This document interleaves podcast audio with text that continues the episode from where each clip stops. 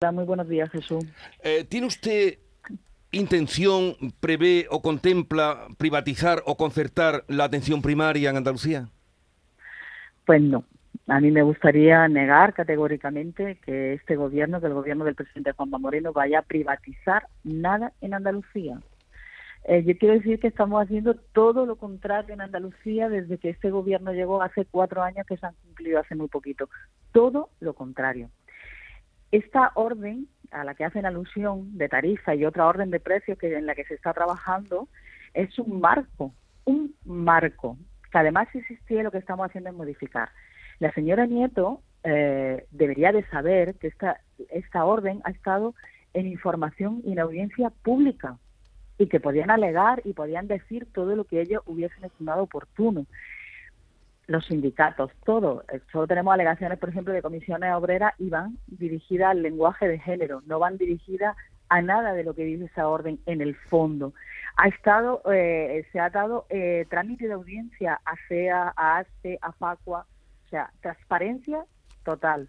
Intención de este gobierno absolutamente ninguna. Aquí lo que se pretende entender es un marco que además después de tener ese marco de tarifa y de precio nos obliga a hacer contratos, que no se le olvida a nadie. Esto simplemente es un marco donde está todo lo que en un momento puede tener una necesidad. Y yo quiero recordar a la señora Nieto y al Partido Socialista que nos pueden ayudar en Andalucía. Nos pueden ayudar, tenemos un déficit de profesionales, un déficit que no somos capaces que el gobierno rectifique, como pide la señora Nieto, que rectifique el gobierno y que haga una convocatoria extraordinaria de Plaza MIR. Eso es lo que estamos pidiendo desde Andalucía desde hace cuatro años. Así que yo pediría que no transversen, que no eh, quieran eh, meter el miedo en la población andaluza, porque este gobierno jamás irá a privatizar ningún servicio de Andalucía.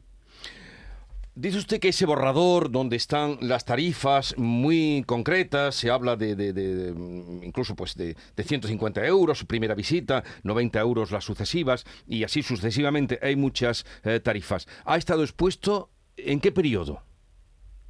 Pues estuvo expuesto durante un mes, eh, pues no sé exactamente si fue eh, del 15 de julio al 15 de agosto, en ese periodo, no lo sé exactamente cuándo fue pero estuvo en exposición pública y además ha tenido trámite de audiencia con aquellos colectivos que nosotros creíamos que podía afectarle esta orden. Y vuelvo a repetirlo, ha sido CEA, ha sido ASPE y ha sido FACU los que han estado eh, en un trámite de audiencia especial para que pudieran ver esta orden, que repito además es una orden que ya venía del año 98.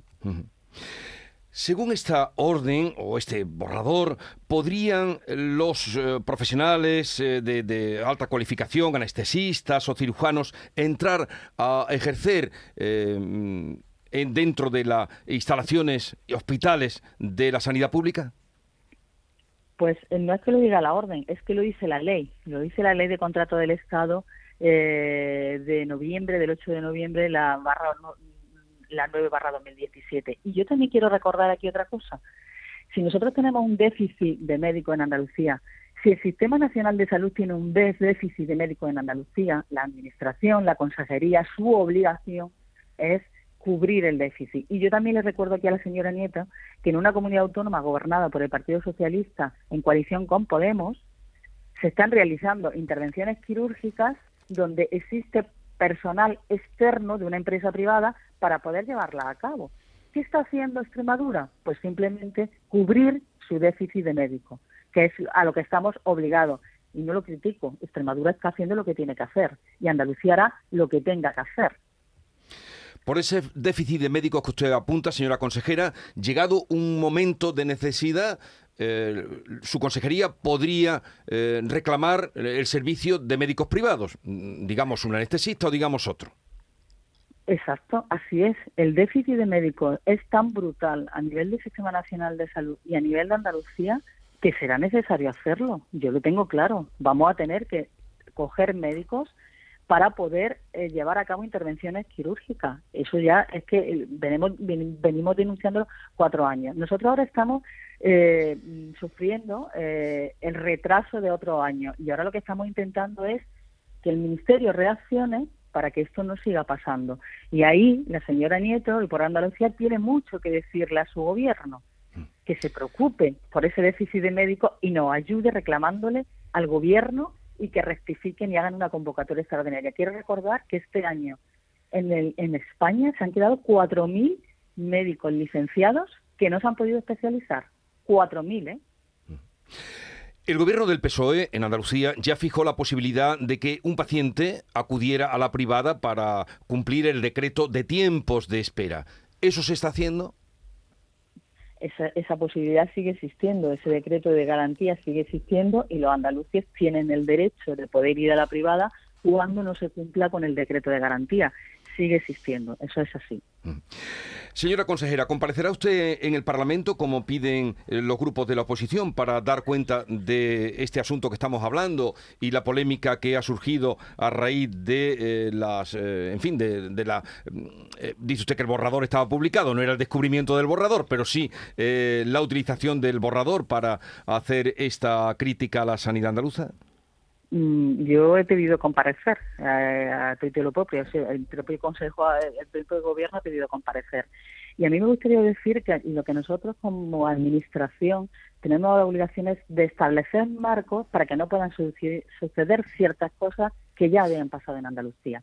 Esta orden de tarifa y precio no obliga a nada a la Administración, es un marco, después vienen los contratos. Pero yo quiero recordar que hace muy poquito pasó por Parlamento de Andalucía un acuerdo extrajudicial por una deuda de 250 millones de euros que se dejó el gobierno socialista con las empresas Pascual y que ese acuerdo extrajudicial se votó en contra en Parlamento y que con nosotros, con nuestras órdenes de tarifa y precio, lo que pretendemos es que cuando se vuelva a dar una situación como la que se dio cuando gobernaba el Partido Socialista, nadie le pueda poner precio a la Administración por encima del mercado. Nadie pueda poner precios porque este, esta consejería ya tiene una orden de tarifa y una orden de precio a la que todo el mundo se tendrá que acoger.